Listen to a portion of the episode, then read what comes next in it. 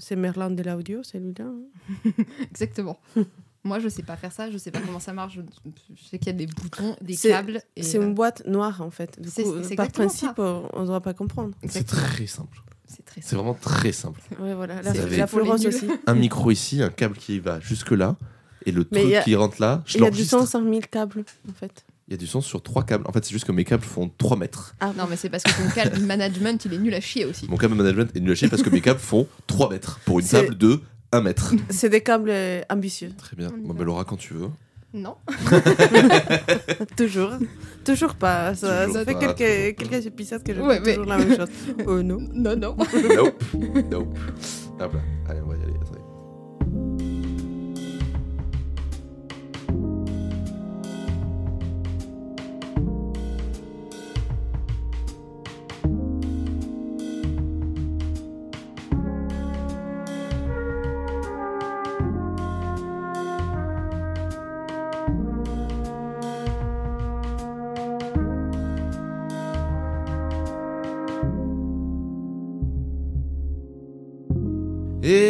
Bonsoir Laura. Et bonsoir Robin. Et comment ça va Bah ça va très bien et toi. Moi, ça va, ça va. On se retrouve pour un nouvel épisode de.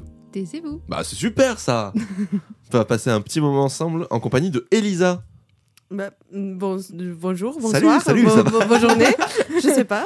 On Non mais il dit tout le temps Bon- bonsoir, mais c'est parce que. oui. Mais, mais en fait, c'est parce qu'il suppute que les gens l'écoutent le soir, mais en fait, euh, Ouais. Parce qu'on publie à 18h, je te rappelle. Oui, mais alors. Oui, mais on peut écouter la journée. Vous pouvez l'écouter quand vous ça. voulez, mais de base, comme genre, je, je sais pas quand vous l'écoutez et qu'en vrai, je- ça me saoule de devoir dire bonjour ou bonsoir ou machin ou bonsoir. Voilà, Bonsoir. Du coup, je dirais bonjour. Mais dis bonjour, Voilà, tu Comme ça, il y a un équilibre. Et voilà, écoute comme tu veux.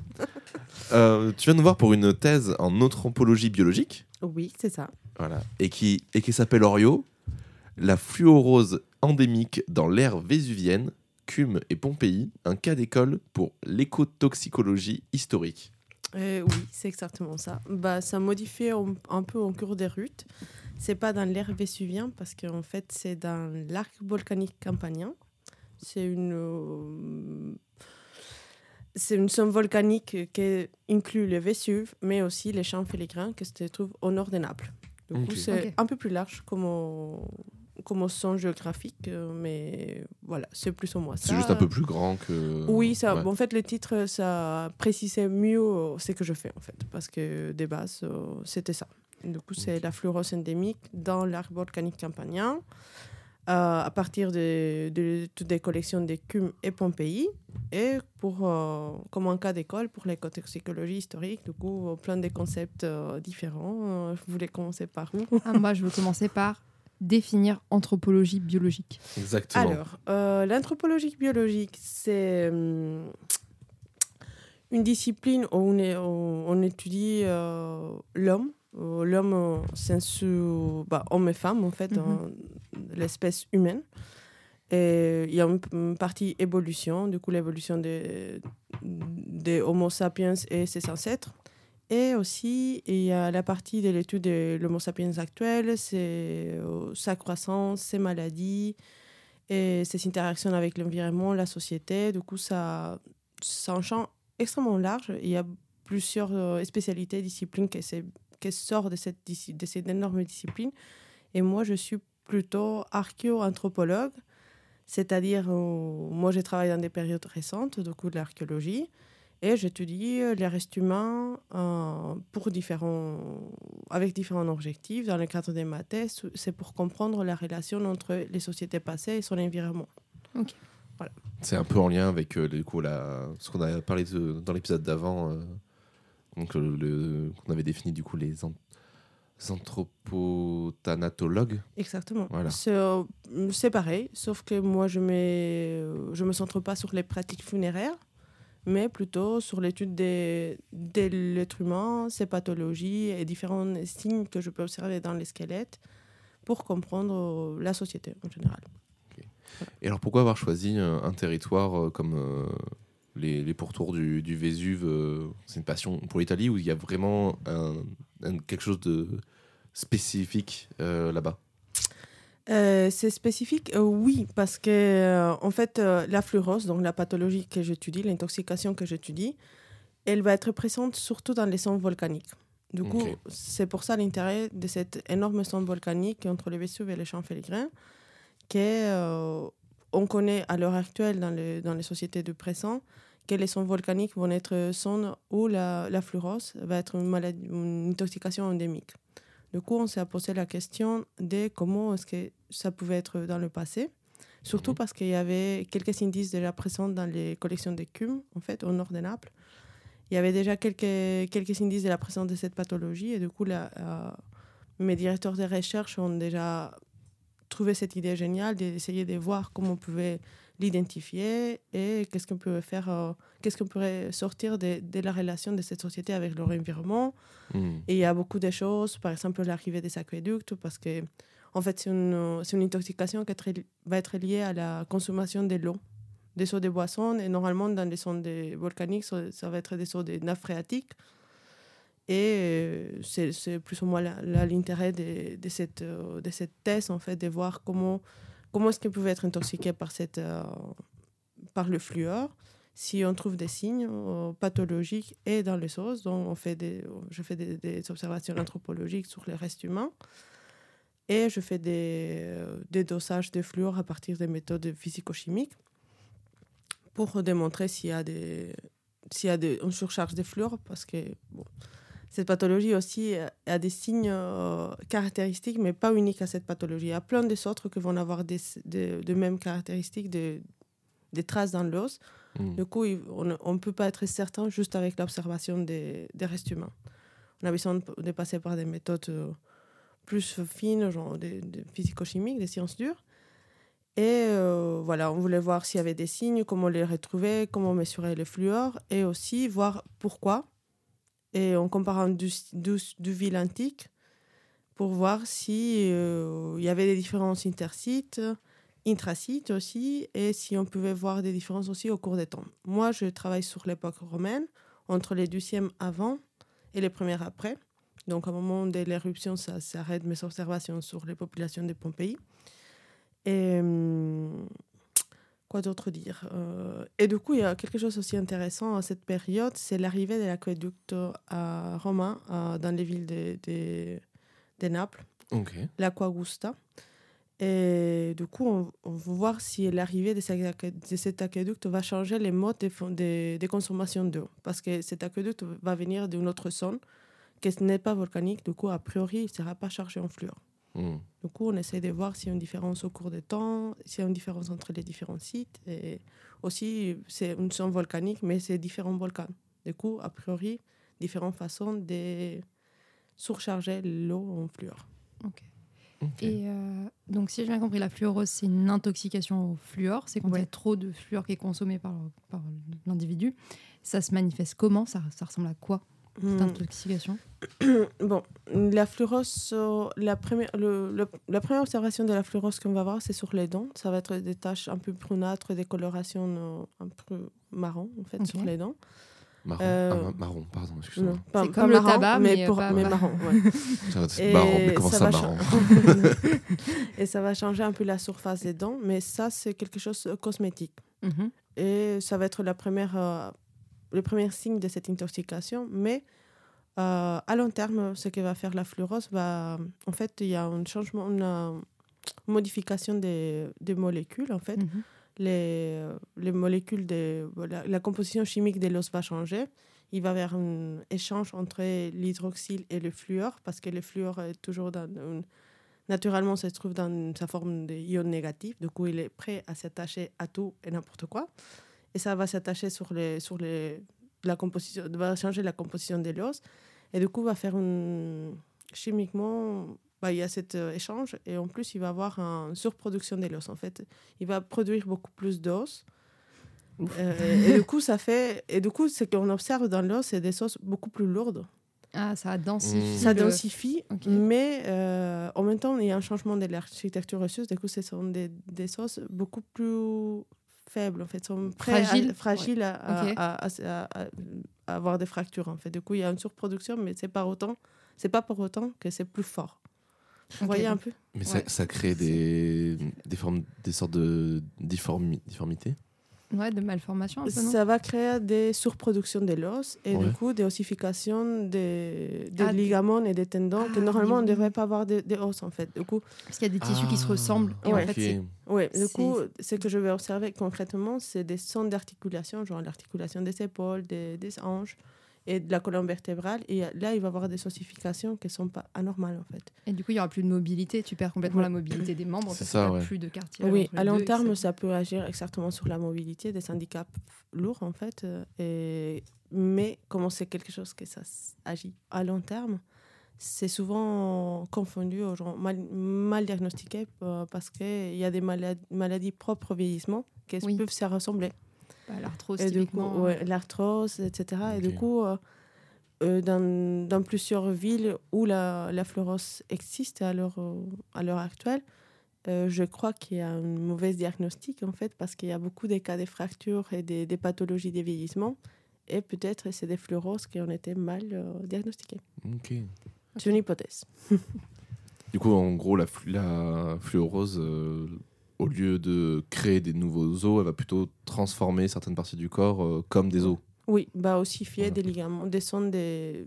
Voilà, donc comme les ligaments, des- ligaments, des, les- muscles aussi peut-être, euh, des petits muscles. Pardon. Euh, non, non, non. Surtout les ligaments et tendons. Pas le muscle, ouais. Parce qu'en fait, le- les ligaments et tendons, c'est des, des cellules qui peuvent se Ça se rapproche, ouais, ouais, ça se que- rapproche, en fait. ouais. Ok. Et en fait, c'est à ces endroits-là, du coup, que ça devient cassant. Euh, oui, à ces- à ces endroits-là Ça que ça devient plus fragile. Alors, la complexité de ma thèse, c'est que je travaille sur les crémations. C'est-à-dire, je n'ai jamais des squelettes en entière. Sont des, Ah, tu as que des des êtres- cendres. je- Pas des cendres, parce que dans les crémations dans, dans l'Antiquité, Des bouts de morceaux. c'est plutôt des, des morceaux, Ouais, ok. mm, des tailles considérables. C'est D'accord. pas tout, tout petit. Il y, a des, il y a des tout petites, il y a des miettes, mais aussi il y a des, des bouts d'os, euh, des, des, une taille Ouais, pas considérable. ça complètement. euh, Mais ils sont, euh, à cause des feux, en fait, des bûchers de, de la crémation, ils sont déformés Mm. Ah. et mm, fragmentés. Il y a plein de, de- de choses. des euh, processus qui sont des plus. processus qui ont modifié ces, ces squelettes et du coup ça ajoute en difficulté et bah, c'est un challenge en fait parce Ouais, que ça Mais- sera trop, trop simple sinon. Comment tu peux savoir du coup si c'est le feu qui a déformé les os ou est-ce que c'est par exemple une maladie ou quelque chose euh, d'autre qui a pu le faire? Mm, Parce que les articulations, en, en gros en fait la surface d'une articulation, même déformée, tu vas avoir pas de croissance. Euh, je ne sais pas comment, comment l'expliquer sans image, mais en fait, une articulation va avoir des bords définis. Ouais. Une fois que les bords ne sont pas définis, il y a, il y a aussi une forme euh, différente d'un os en croissance. En fait, ça va être plus poreux, il y avoir, y avoir des différentes caractéristiques. Et du coup, même si c'est fragmenté, je peux le voir. Mais j'ai besoin que plus ou moins l'articulation soit à, un 50% pour être sûr que c'est pas une autre chose, que c'est pas. Voilà, que pour être plus ou moins sûr, en fait. Du coup, dans le protocole que j'ai produit, établi pour, pour ma thèse, j'ai besoin qu'un 50% de la- de l'articulation soit présente, soit euh, en, en différents fragments, en fait, et que je puisse reconstituer une, moitié de, de l'articulation pour euh, dire bah, c'est présent ou absente cette croissance euh, anormale. Et, et ensuite, euh, j'ai choisi dans les squelettes 12 zones anatomiques dans différentes articulations pour voir ça et essayer de comprendre malgré l'état fragmentaire de, de, mes- de ma- de mon corpus de. Euh, voilà. Les petites miettes que tu récupères dans les- Ouais, voilà. Et c'est des. Donc, si tu parles de corps qui ont été brûlés, donc de crémation, c'est uniquement lié à des éruptions ou c'est vraiment. C'était des rites funéraires? Non, c'est les non, non, c'est les rites funéraires. Je, je ne touche pas à des, à des individus qui ont décédé lors de l'éruption de Vésuve en 79. C'est des, des, des individus qui ont décédé, qui ont participé à des rituels funéraires euh, typiques de l'époque de Mhm. l'Antiquité. Du coup, c'est de bûcher avec une, créma- une crémation qui va être posée dans une urne funéraire fermée et mis sous la terre. Et du coup, ça, c'est aussi très intéressant pour mon étude parce qu'ils sont dans un espace fermé et hermétique. Du coup, il n'y a pas, pas eu d'échange. il n'y a pas eu d'échange parce que les nappes phréatiques, euh, actuellement en, en Naples, bon, dans les deux sites que j'étudie, euh, remontent et des- redescendent au, au cours de l'année. Du coup, cet espace hermétique où les, où les, les os ont été posés, ça me permet aussi d'être sûr que le fluor que je vais mesurer ensuite, ce n'est pas un échange postérieur euh, à la déposition. C'est pas quelque chose post-dépositionnel. Et dans la période que tu étudies, il y a eu des. Enfin, c'est parce qu'il y a les vo- volcans qui sont à côté et qui, du coup, euh, contaminent les nappes phréatiques qu'il y a autant de fluor ou c'est parce qu'il y a eu des événements géologiques particuliers, des, des éruptions ou des choses qui fait que ça a été contaminé à une période et toi, tu peux regarder par exemple avant-après ou? Non, c'est l'existence des volcans qui va surcharger, va vers un échange de fluor en fait euh, en permanence. Ok. L'éruption va probablement ajouter des fluors parce qu'il va y avoir un, un nouveau source qui va enrichir, voilà. Et parce que bah, on voit qu'il y a des cendres, il y a des, des- des éruptions, des diffusions dans l'air, ça va charger les- l'air en fait, qui potentiellement va charger la pluie et ça Mhm. aussi ça va être un Ça autre moyen. ouais. Mais euh, en fait, on- je pense que c'est, c'est une hypothèse. En fait, il y a beaucoup de choses que on ne connaît pas sur cet euh, échange de fluor. Mais je, je, je pense que c'est négligeable en termes de, de quantité et à long terme, en fait, parce que le réseau volcanique, il est là, les volcans sont actifs encore aujourd'hui. Mhm. Les deux, les Vésuve, aussi les champs féligrines, que c'est un méga volcan. Il y a plusieurs volcans de différentes tailles actifs. Et hum, on a choisi cette période aussi parce que il fallait choisir. Mm. Parce que Cume, le site de Cume, en fait, c'est mon échantillon principal et où un chercheur très connu en, ar- en archéothanatologie qui s'appelle Henri Dudet, il a étudié ces crémations et c'est lui qui a trouvé les premiers indices des, des crémations hyper lourdes. En fait, une crémation d'un- ancienne de l'Antiquité pour un individu unique va faire entre 2000, euh, moins de 3 kilos en fait. Et lui, il a trouvé des, des, des crémations individuelles. Il est sûr que c'est un seul individu qui pèse plus de 3000 grammes. Du coup, plus de 3 kilos, il a dit, bah, en fait, c'est un peu bizarre ça. Pourquoi c'est extrêmement lourd? Il a révisé, il a fait l'analyse, il a dit, bah, en fait, il y a quelque chose de pathologique qui agit sur ces Mhm. doses. Et il a émis la première, pour la première fois cette hypothèse de la présence de fluorose à ces sites d'écume, en fait. Et du coup, il, a, il travaille aussi dans le site de Pompéi, que c'est pas très loin. En fait, euh, Cume se trouve au nord de Naples, Pompéi est, au sud de Naples. Et là, par contre, il n'a pas retrouvé cette, euh, des indices euh, des, extrêmement lourdes, des, des sources qui sont lourdes. Et il s'est posé la question pourquoi il y aurait une différence si c'est quand même des, des sons volcaniques? Du coup, c'est un peu la genèse de, mon sujet de thèse. Ok, donc tu t'attends à retrouver un peu la même chose. Il y a sûrement des zones géographiques où il y a plus d'échanges et c'est plus proche des volcans et il y a plus de contamination, donc tu t'attends à avoir plus d'eau lourde et plus de- d'articulations déformées, etc. Oui, je pense que ces deux volcans, euh, déjà, c'est certain que dans le site de Cume, mon corpus euh, démontre qu'il y a plus de cas de fluorose où j'ai des suspicions fortes de fluorose, on Mhm. va dire. Et à Pompéi, on a moins. Il y a quelques cas, mais c'est vraiment anecdotique. Et en fait, on a des informations aussi des, de l'estelle funéraire. Du coup, sait- il y a un individu qui est- il y a très probablement la fluorose, mais on sait qu'il ne vient pas de Pompéi. C'était un général qui a vécu dans une autre zone. Du coup, il y, a des, il y a des situations qui sortent un peu des cadres des, des gens qui ont vécu là. Mais euh, je pense, euh, les- je pense, pour l'instant, les résultats démontrent qu'effectivement, à Cume, il y a plus de cas de fluorose qu'à qu'à Mhm. Pompéi.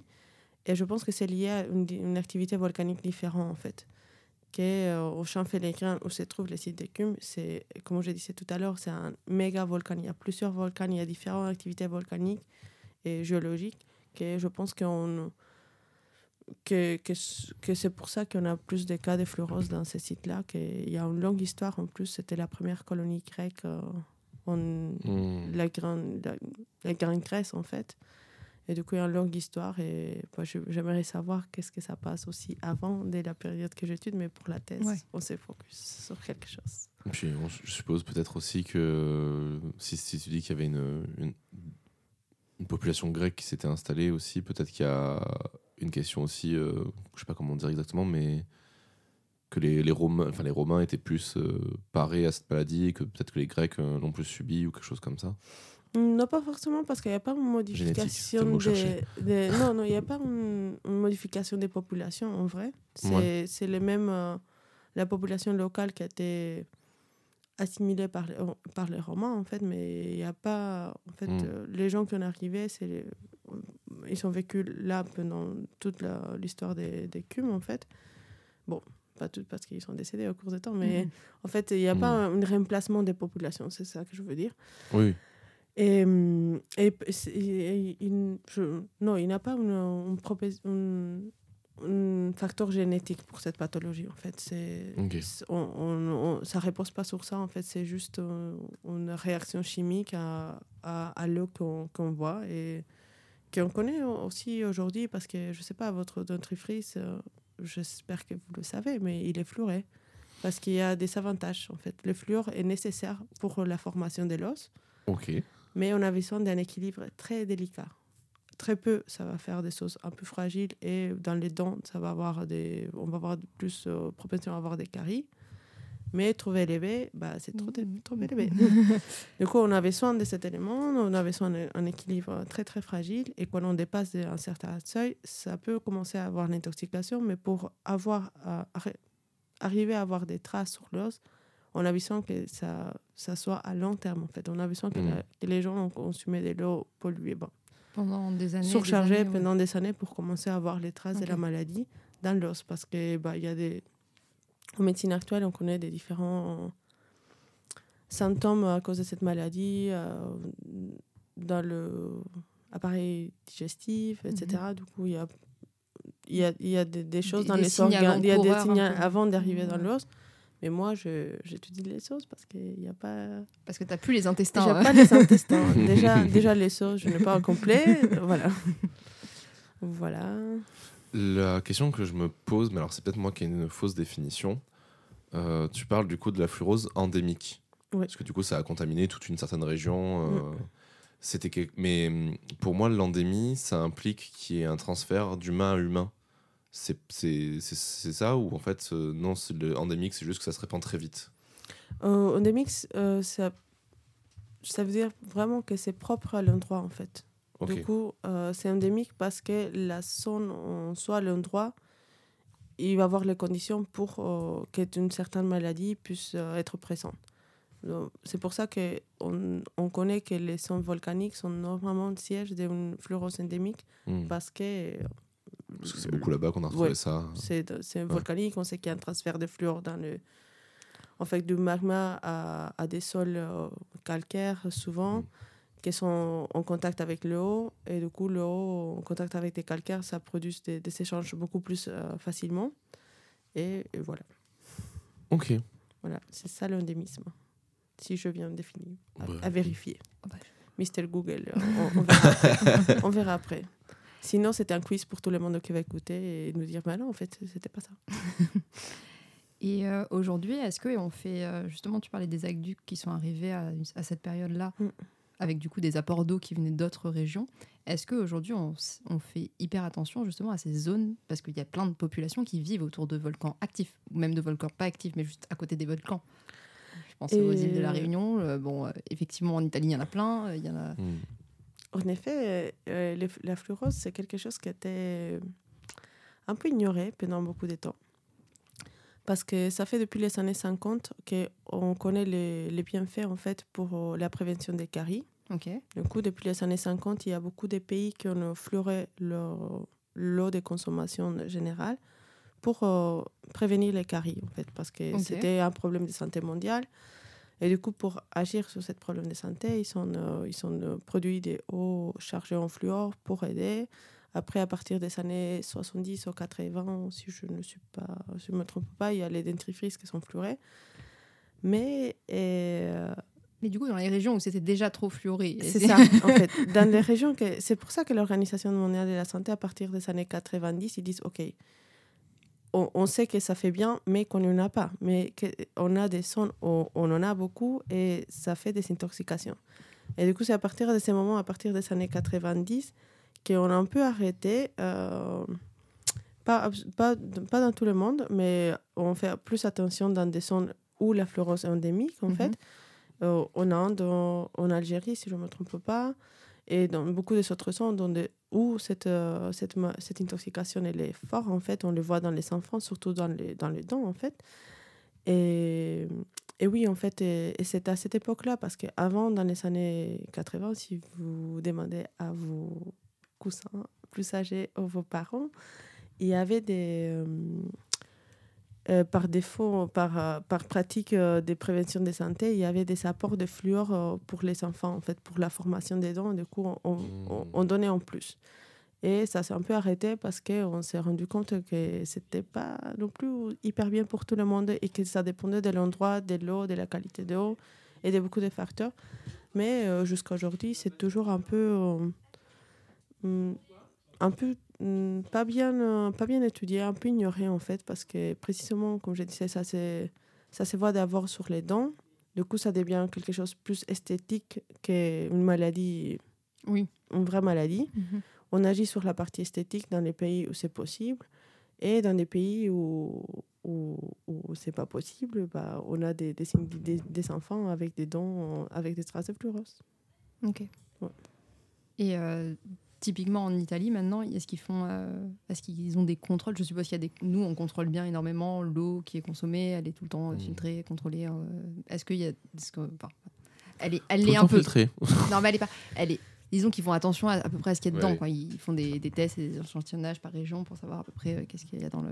Est-ce qu'ils font ça dans, d'autres- dans de façon D'autres spécifique régions, pour justement chercher du fluor ou est-ce que Après, à Naples, euh, il y a beaucoup des autres agents de pollution dans l'eau et que, que ça se connaît en fait parce qu'il y a beaucoup de, pollu- de pollution industrielle. Et du coup, oui, on- on- bah, à l'heure actuelle, on, on sait que l'eau de Naples, de robinet, il faut pas l'avoir en fait. C'est mieux de, de l'éviter parce qu'il y a plein de, de, de pollutions, Ok. même s'ils ils, ils font, ils font le mieux pour, pour Oui. diminuer les pollutions, etc. Mais la, vu l'importance des, des choses, en fait, la pollution industrielle a pris plus d'importance sur la- les fluors, en fait, et c'est plus, c'est plus dangereux parce qu'il y a des traces des métaux lourds, etc. Du coup, il y a, Oui. En termes de dangerosité, En ils disent bon, le danger- fluor, ça va en fait. Ouais, ouais, ouais. Mais mais il y a des, des tests qui sont, qui sont faits sur les nappes phréatiques à, à Pompéi et à, à Cume aussi. Et on, on sait que l'eau est, est fluorée, en fait. Et on sait qu'elle a- elle est surchargée en fluor. Mais est-ce qu'il y a des solutions euh, adaptées au grand public faciles pour éventuellement, comme on disait à Naples, tu vois, genre si les, les, arrivées d'eau sont pas assez, euh, assez saines, est-ce que eux ils ont des moyens d'insta- s'installer comme nous on peut avoir des fois pour virer des minéraux, des choses comme ça? Oui, bah, il y, a, y, y a des moyens aussi pour défluorer les eaux. Il y a, y a ça. Après, euh, ça, ça fera partie un peu de mes réflexions pour la discussion de ma thèse, certes, mais je me suis pas penchée sur, euh, sur cette euh, littérature, de qu'est-ce qu'ils font aujourd'hui pour contrôler ça. Mm. Mais il y a des moyens de, de diminuer les fluors dans l'eau, en fait. Il y a, il y a ça et ça, ça s'utilise beaucoup en Inde, parce qu'en Inde, c'est un vrai problème. Mm. Et, mais c'est des, des moyennes, des fois très chères aussi, pour des pays qui sont en voie de Oui. développement. Coup, voilà. Pour ta thèse, t'es allé tous les échantillons sur lesquels tu travailles, tu les euh, es allé toi-même sur le terrain ou tu te les fais importer jusqu'à Bordeaux Comment ça se passe? Euh, pour ma thèse, euh, en fait, ma thèse, c'est, en fait, c'est un financement de l'école française de Rome. Du coup, dans mon contrat, c'est établi que je passe un tiers du temps de ma thèse en Italie. Du coup, je profite pour, euh, voilà. Je Je suis à Rome en pour- plus, putain. Ouais. À Rome et à Naples. À Rome, à la bibliothèque. Je ne vais pas prendre l'apéritif. ou- Non, pas du tout. hein. Je vais juste à la Oui, bibliothèque. on, y, on y croit, on y croit. voilà. La journée. La- le gelato. Non, non. Non, je vais à la bibliothèque. Et à Naples, euh, je ne mange pas de pizza non plus. Je vais au terrain, soit à étudier mes collections à Pompéi ou à Mm. Cume. À Cume, j'ai eu l'opportunité de fouiller aussi. Du coup, c'était chouette. Ah, trop chouette. Même si mes collections, en fait, pour euh, le développement de la thèse, j'avais besoin des choses qui étaient déjà identifiées, déjà Mhm. un peu étudiées avant moi. Du coup, j'ai- les, les sépultures à crémation que j'ai fouillées moi-même ne font pas partie du corpus de ma Mhm. thèse. Mais en tant qu'archéologue, Oui. franchement, c'était cool de fouiller là. Ah, tu m'étonnes. Du coup, j'ai fait la, la grosse partie des, des, des- de l'étude de mon corpus in situ dans, le- dans, le- pas- pas ici, bon, bon, dans les sites archéologiques et euh, les, quelques parties des, des analyses chimiques que je fais, je les fais euh, en France et dans, en Hongrie pour euh, caler ma méthode. En Hongrie. Oui. tu fais une thèse dans combien de pays? Et oui, c'est une thèse très complexe. Et en combien de langues aussi Parce que Et oui, En anglais, du coup. Euh, bah non, je vais. Quand tu vas en Hongrie, Je tu- vais, oui, oui, quand je vais en Hongrie, on, se communi- on communique en, en, en anglais, en effet, oui. Euh, mais oui, en fait, euh, pour la partie dosage et détection des fluors, en fait, le fluor, c'est un élément. Je ne sais pas si vous êtes calé en chimie ou pas. Pas du tout. Pas du Moi, tout. j'ai des restes, mais euh, va falloir euh, Ça fait partie que les gens n'écoutent pas, que Ouais. ne savent pas. Ok. Euh, ça fait partie du groupe des halogènes. C'est un, une petite colonne à droite des, du tableau périodique. C'est juste avant les, les gaz nobles. Ouais, peut-être. Je connais juste les halogènes. C'est la, la Chacun dernière, sa la dernière colonne. euh, Euh, Chacun sa colonne. La dernière colonne, c'est les gaz. Pour moi, c'était les gaz rares. Et du coup, ça doit être, pour moi, ça doit être juste après. euh, Oui, bah, à droite. Euh, voilà. Mais, euh, mais le truc, c'est que les halogènes, ont cette, euh, ils sont très réactifs en fait. Euh, du coup, ils sont euh, souvent comme les fluors, euh, ils- vont se présenter dans la nature dans sa forme ionique, donc avec euh, charge, la ouais. charge négative, qui le rend propice à, à, à ré- à Matcher n'importe réagir, qui, ouais. oui, à réagir. Et c'est des éléments avec un numéro atomique faible des fois. Du coup, le- les méthodes de détection en chimie, normalement, sont plus euh, les, les éléments sont plus faciles à détecter en tant que les numéros atomiques soient plus élevés. Ok. Plus, moins il est élevé, il a de beso- besoin des méthodes plus euh,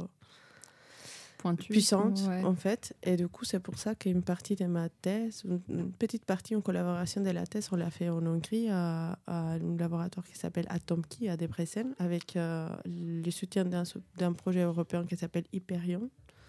Beaucoup d'acronymes, je le sais. C'est comme ça, c'est la France. J'ai appris, vous devez euh, apprendre. Et, et du coup, parce qu'on avait besoin d'une méthode euh, extrêmement puissante pour détecter les fluors et les mesurer et le doser. Et on a passé une partie de, de nos échantillons là, avec l'intention de calibrer une méthode qu'on que on utilise dans les laboratoires, un de mes laboratoires à Bordeaux, parce que ma thèse est aussi en co-direction entre deux universités, pour ajouter la complexité. Tant qu'à faire. En tant ça manquait, genre, ça manquait jusqu'à ça. Et du coup, c'est une méthode euh, qui s'appelle la PixPich. Du coup, c'est un faisceau d'ions. Bah, en fait, on mesure euh, avec des rayons gamma ces éléments avec des numéros atomiques euh, petits.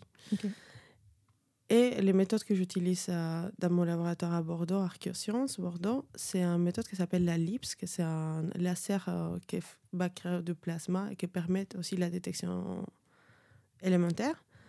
Mais elle, est- elle, détecte, elle détecte, mais elle ne mesure pas la quantité exacte. Du coup, on, a fait, on, on essaie de faire une sorte de courbe de calibration avec des choses qu'on sait combien de parts par million il y en a, qu'on a fait en Hongrie avec euh, cette collaboration. Et euh, on utilise une méthode euh, portable de la LIPS, qu'on a un laboratoire d'Archeosciences Bordeaux, qui va détecter des pics en fait de fluor, mais on ne sait pas combien. Du coup, avec Mhm. les, les intensités, on essaie de calibrer une intensité avec la LIPS, avec une, un ppm, on mesure cool. ppm avec la méthode qu'on utilise en Hongrie.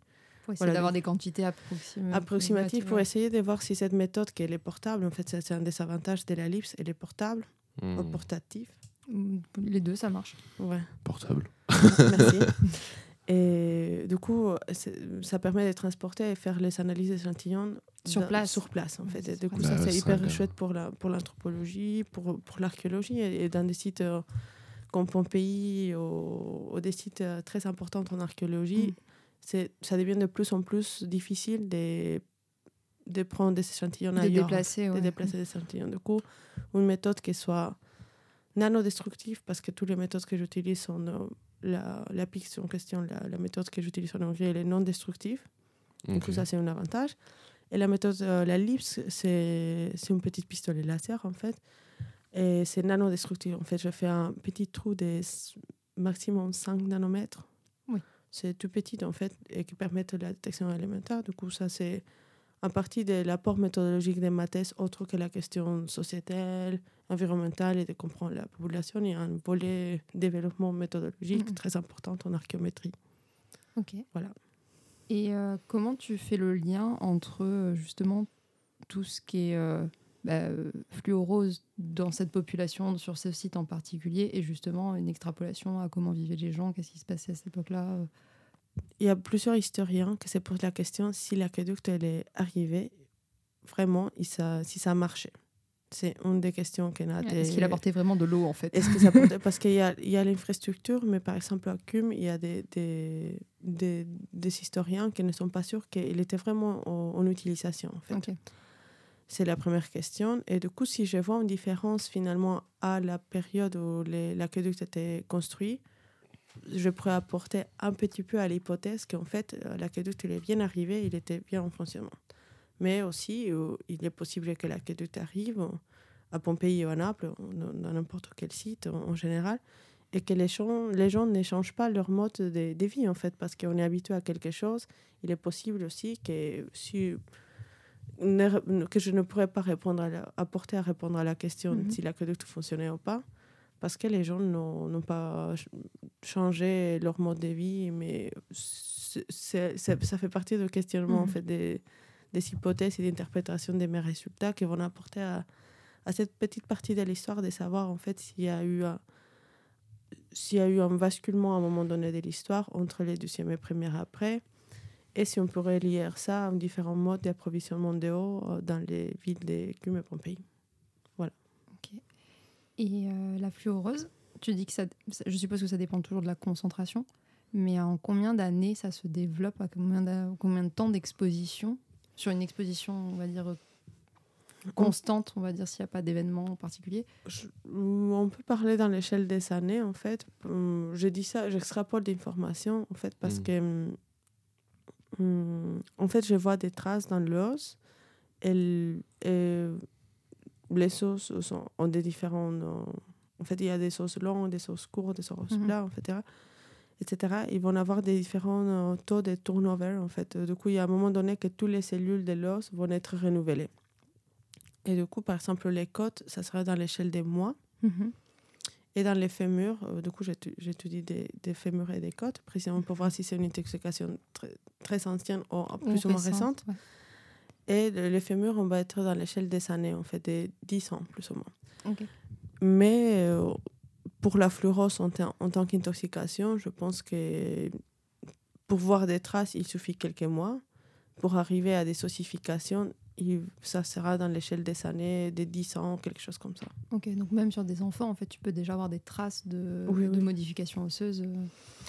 Euh, je ne le sais pas, parce que dans mon corpus de pas il n'y a, pas des enfants, il n'y a que des adultes, Mm. parce que ça, c'est un peu en lien avec les pratiques funéraires. En fait, les enfants, des fois, ils étaient enterrés pas, pas roulés.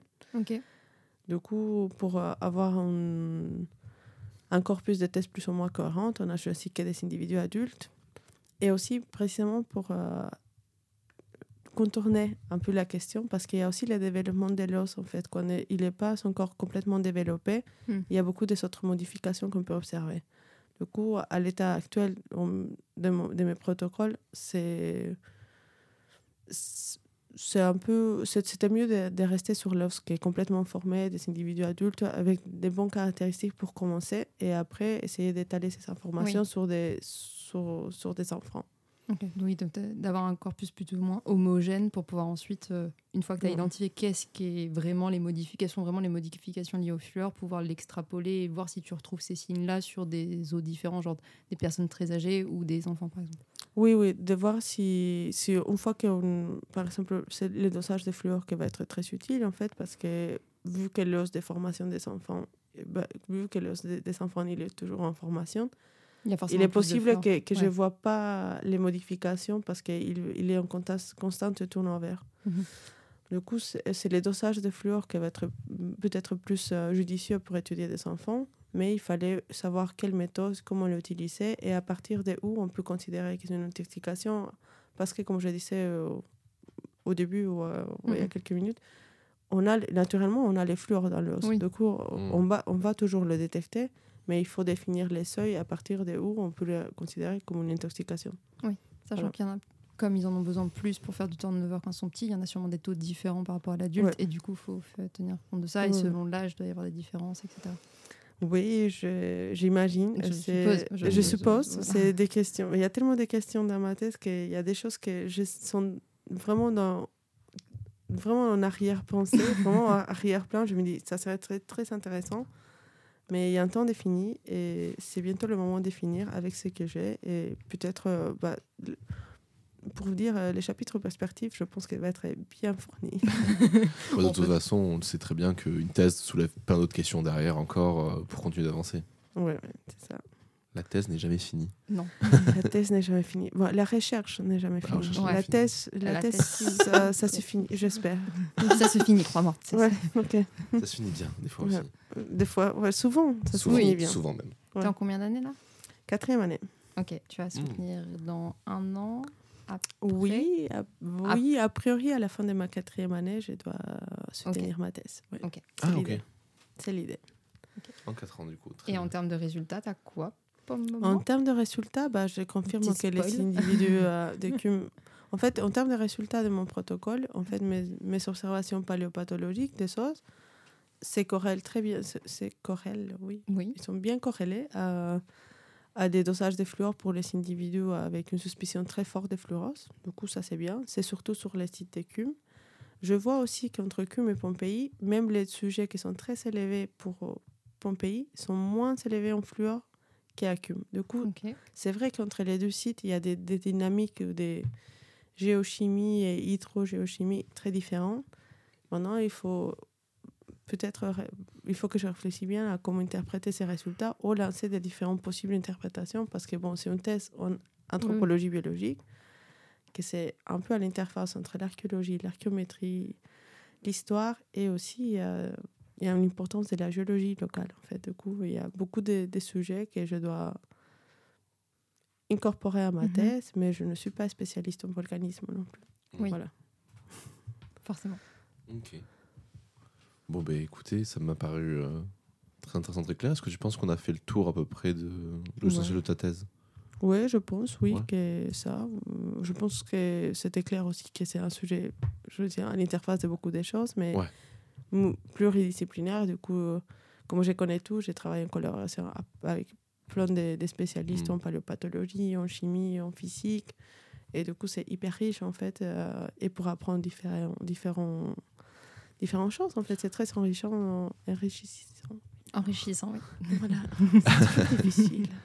Mais du coup, ça explique aussi beaucoup pourquoi euh, il y a autant de personnes qui sont investies dans cette thèse, pourquoi il y a autant de pays qui sont, euh, Ouais.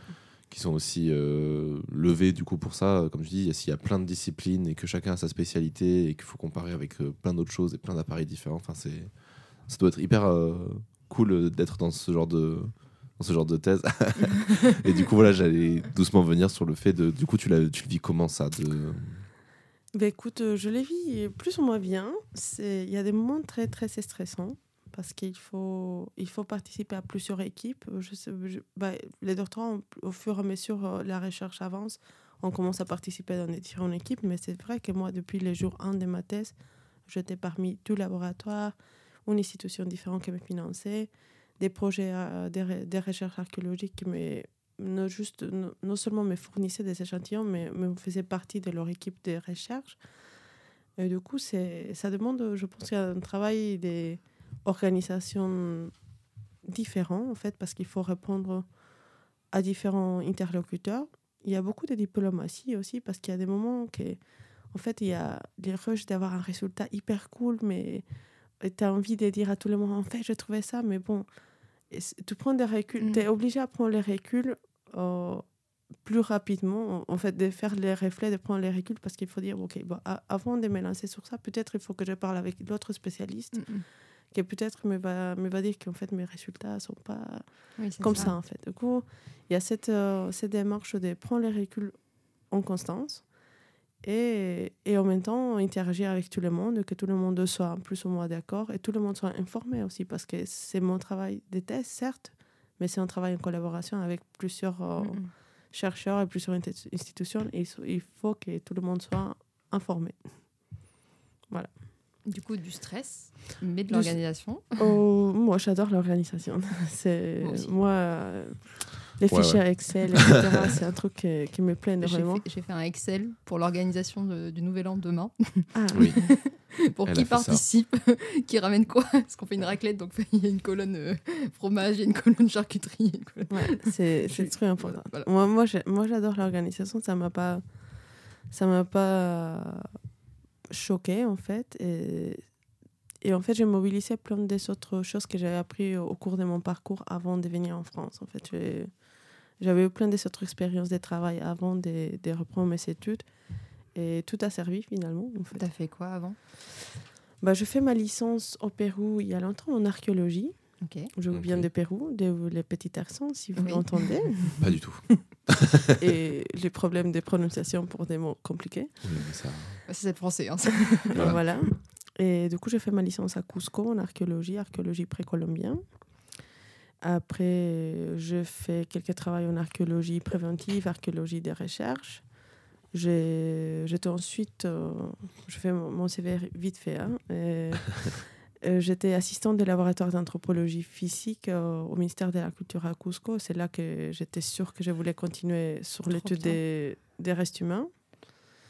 Et après, j'étais à la direction nationale des musées à Lima, où j'étais Oh. responsable des euh, évaluations des dossiers pour les transferts temporaires des biens du patrimoine culturel péruvien pour des expositions internationales et nationales. Et c'est là que la diplomatie et l'organisation, je Oui. l'ai appris. Ah bah ouais, m'étonnes. m'étonnes.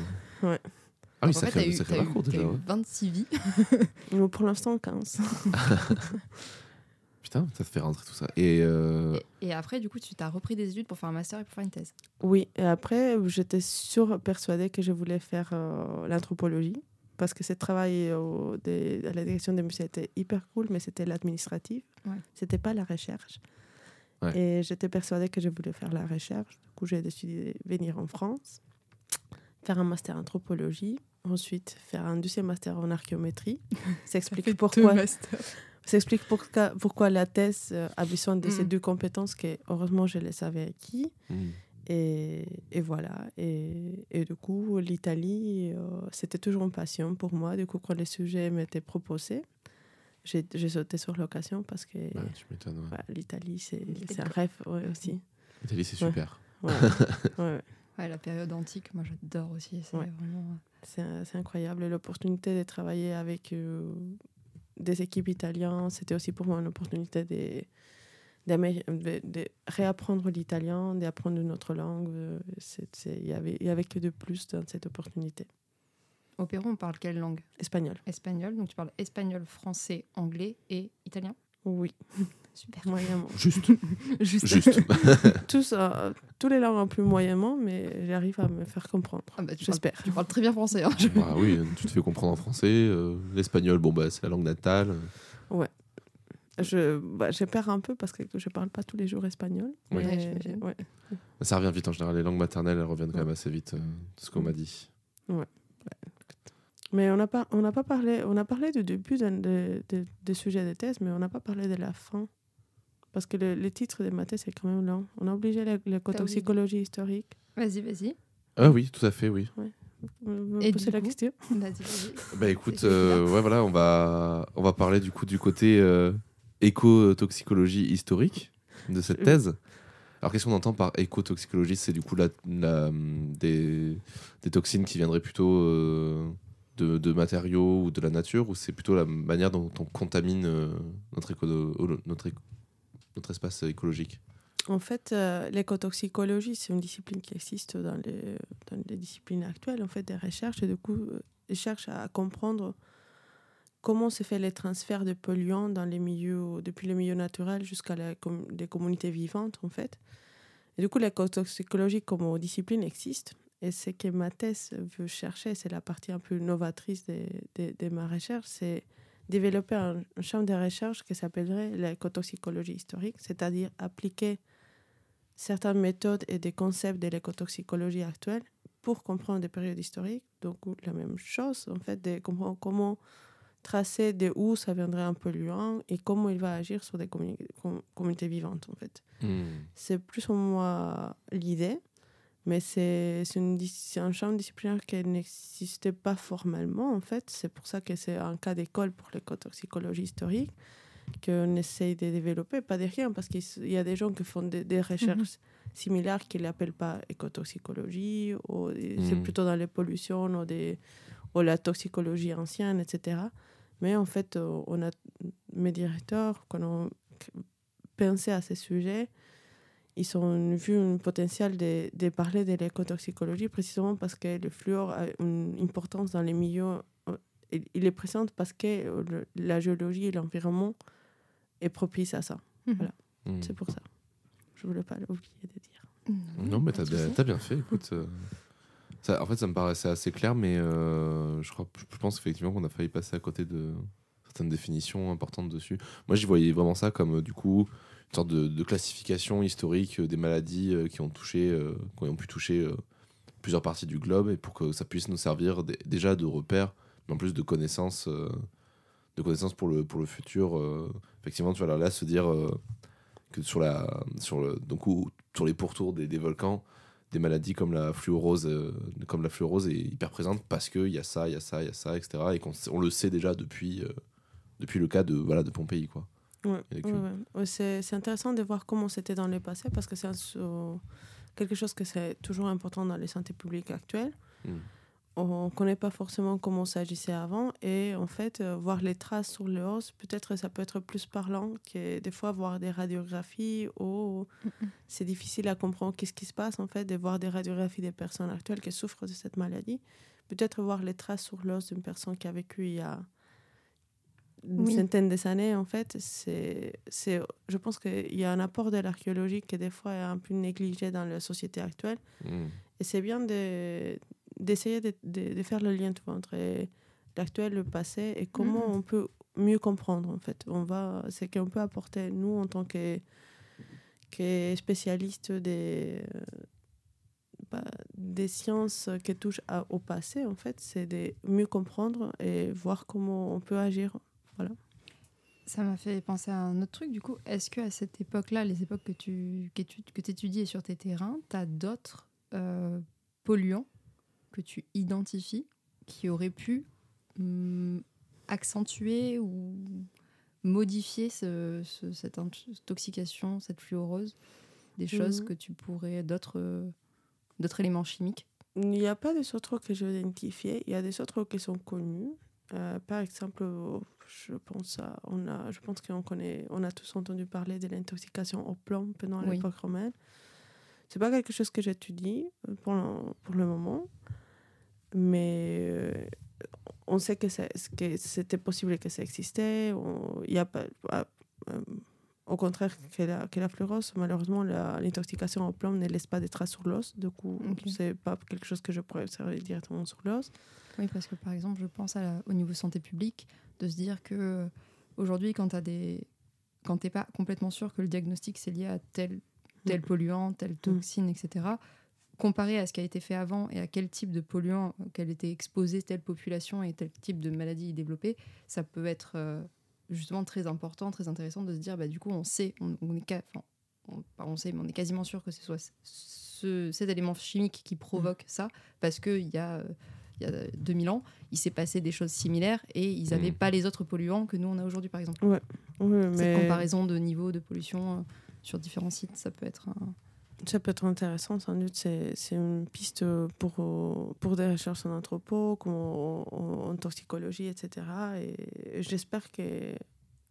Je, je- pense que, que mon travail va porter un petit peu à des réflexions qui vont autour de, de ces champs disciplinaires de l'écotoxicologie historique, en fait, de comprendre mieux et aussi de voir euh, qui agit sur quoi. Et bon, ça, c'est un énorme champ de recherche. En fait, moi, je fais juste un, un petit exemple que c'est déjà énorme, en fait, mais c'est super intéressant. Mais c'est sûr qu'on peut les. Oui. Ça peut, ça peut La amener recherche. à mille, à mille choses, à mille types de recherches. euh, oui. Toujours. Ouais. Ça, c'est...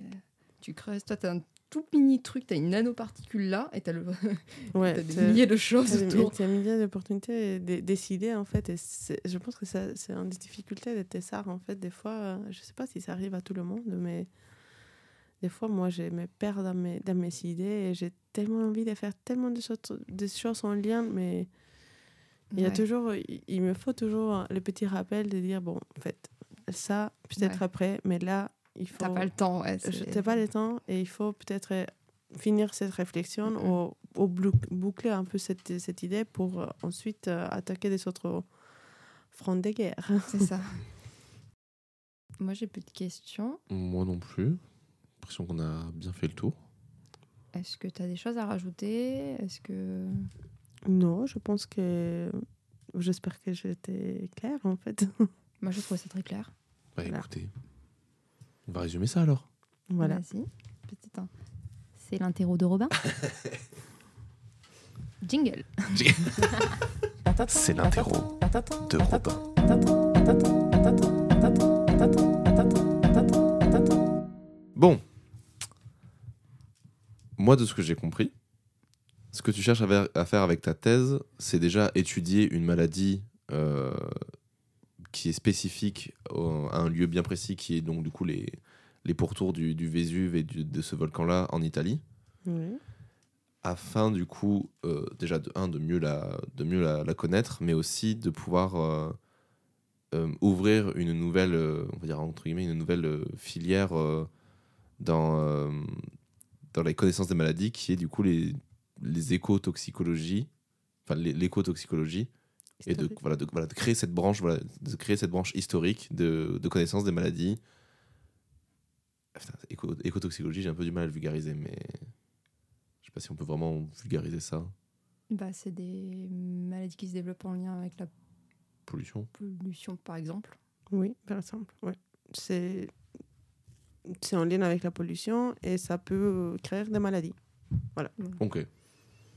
Voilà, je sais pas si j'ai oublié un truc dans mon résumé. Hmm.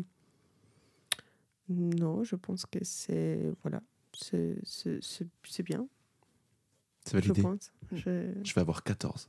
Moi, j'aurais dit, fluor... Moi, j'aurais dit fluor quand même.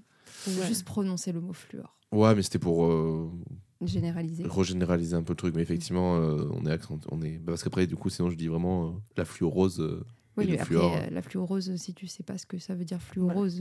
ouais, Ouais, le C'est fluor. un- Ok. Moi, quand j'ai lu fluorose, a- avant qu'elle dise fluor, j'étais là. C'est quoi la fluorose Ok, bah j'aurai 14. C'est pas grave, c'est une bonne note Ouais, déjà. D'accord. peut-être euh, 14,5. Oh, c'est gentil. pour la présentation. T'as un point pour l'encre. Eh ben, super. Ben, merci beaucoup, Elisa, d'être venue nous présenter euh, ta thèse. Bah de rien, avec plaisir. On va se faire un petit tour de table pour des recommandations culturelles. Parfait. Euh, voilà, je sais pas si tu as quelque chose en particulier à nous recommander. Et bah, j'ai plusieurs recommandations. On n'a pas pu commencer. J'ai une liste de 10 pages. en fait, euh, en lien avec ma thèse, je pensais à des choses que, que j'ai beaucoup aimées pendant ces moments où, où, en tant que thésard, tu dis en fait, il faut que je fasse une autre chose, mais tu n'as pas envie vraiment de déconnecter. Du tu as coup, regardé a- le film Pompéi. oui, non, il y a un film qui s'appelle Dark Waters, qui est sorti en Mmh. 2019. Ça me tient, ça. Il y a quelque chose aussi. Et du coup, ça traite euh, un peu sur une affaire au- dans un petit village aux États-Unis où les gens sont un- devient bah, surtout il y a des vaches en fait qui dé- commencent à décéder dans, et du coup les, les, les fermiers sont inquiets et demandent à un avocat qui travaille dans l'industrie dans, dans, dans la partie chimique en fait de, de les aider parce qu'ils sont persuadés que c'est à cause de la présence d'un- d'une usine en fait Hmm. au fur et à mesure des films, cet avocat va prendre le- les sujets et ça s'avère que c'est une pollution en effet chimique en lien avec euh, une, euh, une molécule, euh, bah, une, une dérivée de fluor, en fait, euh, une sorte de polymère ou quelque chose comme ça, qui s'utilise pour, euh, pour les poêles, en fait, pour, euh, contre l'adhésion, en fait. Et du coup, c'est, c'est, ça, m'a, ça m'a beaucoup plu, en fait, parce que ça traite un peu euh, le sujet de ma thèse, d'un point de vue d'une intoxication chimique, en fait, euh, d'une pollution chimique, et ce n'est pas le cas de ce que j'étudie. Mais on voit comment ça affecte, en fait, sur la population, et ça Mhm. m'a... En fait, ça avait- ça m'avait servi aussi à à, à pas perdre cette, cette idée de... Il faut toujours penser à comment ça pourrait être en lien avec le présent. Et du coup, ça m'a ça m'a beaucoup plu. Et voilà, ça pour un film euh, intéressant. Et, et oui, je ne vais pas recommander un, un documentaire des des Pompéi parce que je pense que ça va, les gens, les gens euh, connaissent un peu l'histoire de Pompéi, mais cependant, sur Arte, il y a une série de documentaires sur les volcans et les populations. Et les 4 janvier 2023, il sortira l'épisode sur les volcans à Naples. Ah Et du coup, je pense, je ne l'ai pas vu, évidemment, parce que voilà. Pas encore sorti. Mais euh, j'ai hâte de voir. Et cette mini-série de documentaires d'art sur les volcans, c'est Des volcans et d'hommes, en fait, ça s'appelle. C'est hyper chouette, en fait. Des volcans et des hommes? Oui, des volcans et des hommes, ouais, exactement. Et c'est hyper chouette. En plus, il y a un épisode sur un volcan au Pérou, Ah, Comme par hasard. comme par hasard. Voilà. comme quoi tout se, tout se rejoint. Exactement. Des volcans et des âmes. Ok, très bien. Ça me fait penser de Dark Waters. Je sais plus si c'est vraiment exactement lien ou pas, mais il y a hum, le film avec Julia Roberts, euh, Erin Brockovich. Je sais pas si tu l'as vu. Mm. Et c'est un peu pareil, je crois, il me semble, mais je, faut, je, faudrait que je le revoie, mais de mémoire, il me semble que c'est une, une, euh, l'histoire d'une, d'une dame qui, en gros, essaye de, de rechercher plein de témoignages et plein de personnes pour des histoires de, de contamination, etc. Et qui est en fait euh, une grosse pression de lobby qui font qu'ils veulent euh, lui mettre des bâtons dans les roues parce que déjà, c'est une femme et que bah, elle veut travailler sur un truc qui les, a, qui les embête un peu. Et c'est tout ce combat-là. euh, Ouais. aussi comme ça, je pense que ça te plairait bien. Ouais, ouais, je, ça, ça me dit quelque chose le film, mais je me sou- souvenais pas si c'était un lien avec une pollution ou quoi que ce soit. Mais Je sais faut- plus il, trop faut- si il, ça, faut- mais il faudra le revoir parce que je pense que je l'ai vu il y a longtemps. Je vais mais... rechercher le, le synopsis en attendant que Laura Ouais. nous donne sa recommandation. Alors, moi, j'en ai plusieurs, mais j'en ai aucune, mais vraiment aucune qui a un petit lien de près ou de loin avec Avec l'écotoxicologie. Vraiment rien. Euh, du coup, lequel je prends Non, sachant que Loïc, dans ma liste, il y en a que Loïc il m'a dit qu'il voulait mettre quand lui il passera. Donc, j'ai pas le droit de l'utiliser. Bah oui, c'est super. Voilà, Bon, mon voilà. mec, il me prend des, des recos en fait. Oui, voilà. il les garde pour lui. Euh, du coup, quoi faire Quoi faire? Si, euh, une série que j'aime bien en ce moment, c'est un animé japonais euh, qui s'appelle Psychopath. Psychopathe. Ou Psychopath, enfin, vous le prononcez comme vous voulez. je- Psychopathe. Voilà. Et en gros, c'est pas un shonen. Donc, euh, pour ceux qui en ont marre des shonen, c'est bien parce qu'on a grandi en fait. hein. voilà. Donc, euh, One Piece, c'est sympa, mais euh, Ouais. c'est bien de temps en temps de pas faire que des shonen. Ouais. Et euh, Psychopath, c'est de la science-fiction. Et en gros, le pitch de- du truc, c'est que on est dans une société où euh, on a une intelligence artificielle qui permet de détecter si les gens ont un potentiel criminel en eux. Et donc, il y a des contrôles de police qui sont faits dans la rue de façon aléatoire tout le temps, ou même dans les entreprises, etc., pour vérifier que les gens ne dépassent pas ce seuil critique Ouais. de criminalité. Donc il y a, il y a les criminels dormants, c'est ceux qui sont dans une teinte d'une par- particulière mais qui n'ont jamais commis d'acte Ouais. criminel. Et il y a ceux qui sont effectivement des criminels. Et donc euh, tout le truc repose sur une unité spéciale qui est composée de criminels dormants et de policiers qui du coup euh, sont habilités à neutraliser et tuer et mettre en Tu es. les, les personnes qui sont des criminels. euh, voilà. Et en fait, comme tout ça c'est géré par une intelligence artificielle, donc leurs leurs flingues, ils, sont, ils Mm. ne matchent que si le, la couleur du pass de ces personnes est dans la teinte criminelle. Et ben du coup, c'est tout ce truc de compréhension de comment fonctionne cette société et de comment est-ce que certains criminels sont détectés, pas détectés, etc. Et de à quel point c'est fiable, pas fiable, etc. Et ça, c'est tout ce truc-là de science-fiction qui est hyper intéressant. Et l'animé est très bien. Ouais. Euh, Voilà. Mmh. Voilà. Donc moi, c'est- L'intelligence artificielle. Voilà. Et si ça bug le système, ça Ah ça- bah, Ah bah, c'est un peu Ouais. toutes les questions qui se posent dans ce. Ah oui, cet animé. c'est intéressant. Voilà, c'est sur dispo sur Netflix. Donc je regarde en ce moment. Psychopathe. Ou Euh, psychopathe. Parce que c'est le pass. Ah, coup, le- ah, c'est le pass. Ah, Voilà, parce qu'ils ont un, un pass de Ah, couleur en lien avec leur. euh, Passe psychopathe, du coup. voilà. Ah ouais. J'avais pas Jeu de compris les mots jeux de mots. incroyable. Et pourtant, j'adore les jeux de mots. Ah, nous, on bah adore alors là, tu sais à qui tu parles ici. On est euh, férus de jeux de mots. Est-ce que tu as retrouvé ta Oh. voco ouais, j'ai trouvé une reco. Alors du coup, je vous confirme bien que Erin Brokovich parle du coup de la pollution des eaux potables à Hinkley. Ok. Voilà, je me suis bien pas planté, j'ai eu peur. Et euh, sachant que du coup, c'est voilà, c'est basé sur une histoire vraie. Hein, Erin Brokovich a vraiment existé. Mm. Et euh, ben moi, je vais vous recommander un film que j'ai fini il y a pas longtemps. Euh, parce que je l'avais commencé, mais euh, j'étais un peu KO parce que c'est les soirs où je me dis ouais, je vais me faire deux films dans la soirée, alors que pas du tout, c'est pas une bonne idée. Euh, ça s'appelle Colorful. Euh, c'est un animé, du coup, tu m'y as, tu m'y as fait penser là en recommandant un animé. Euh, et en fait, c'est sur l'histoire d'un esprit à qui on donne une seconde chance et qu'on renvoie du coup euh, sur Terre et qui doit euh, voilà, faire ses preuves. Il, voilà, il, re- il reprend naissance dans le corps d'un ad- d'un adolescent de, de troisième, en gros. Et donc c'est sur... euh, c'est des thématiques un peu lourdes, alors on va mettre des bons gros trigger warning sur ce, truc-là, parce que ça parle de, de, de TS, donc de tentative de suicide, ça parle de, de l'adolescence, ça parle de, de tous ces, toutes ces problématiques-là. Il y a même des choses que j'ai pas vu venir et où j'ai fait vraiment là dans ce film-là, en plus on rajoute cette couche-là, bon ben très bien. Et voilà, bah, si je vous lis le synopsis, ça donne un esprit gagne une deuxième chance à vivre à condition d'apprendre de ses erreurs. Il renaît dans le corps de Makoto, un élève de troisième qui vient de mettre fin à ses jours. L'esprit doit endurer la vie quotidienne de cet adolescent mal dans sa peau, avançant à tâtons, s'efforçant de ne pas reproduire les fautes de Makoto. Il va finalement découvrir la vérité qui va bouleverser son existence. Oula. C'est deep un peu. C'est colorful. Colorful, ouais. C'est et c'est voilà, bah, c'est je suis très, toujours très très fan de films de, de cinéma d'animation en général. Et c'est vrai que ce dernier m'a fait, je l'ai trouvé très très intéressant, hyper bien fait. Et on ne s'attend pas à grand chose. On vit vraiment, c'est vraiment des moments de vie. euh, et c'est tout ce que j'aime en ce moment dans le dans les mangas ou dans l'animation. Mm. Et il y a ce tout petit truc de surnaturel qui est hyper bien amené en plus que j'aime beaucoup.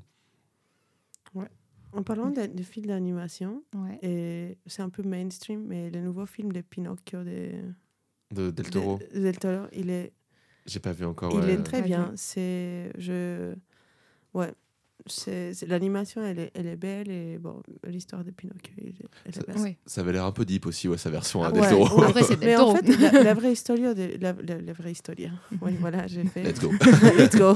Let's go pour un fragnol, une petite 5 minutes de fragnol. Mais la vraie histoire de, de Pinocchio, il est vraiment. C'est pas, c'est pas les contes de fées qu'on est Mm. habitué en fait. Elle sûr. est, elle est vra- vraiment elle est puissante. Ouais, c'est pas édu- édulcoré par Disney.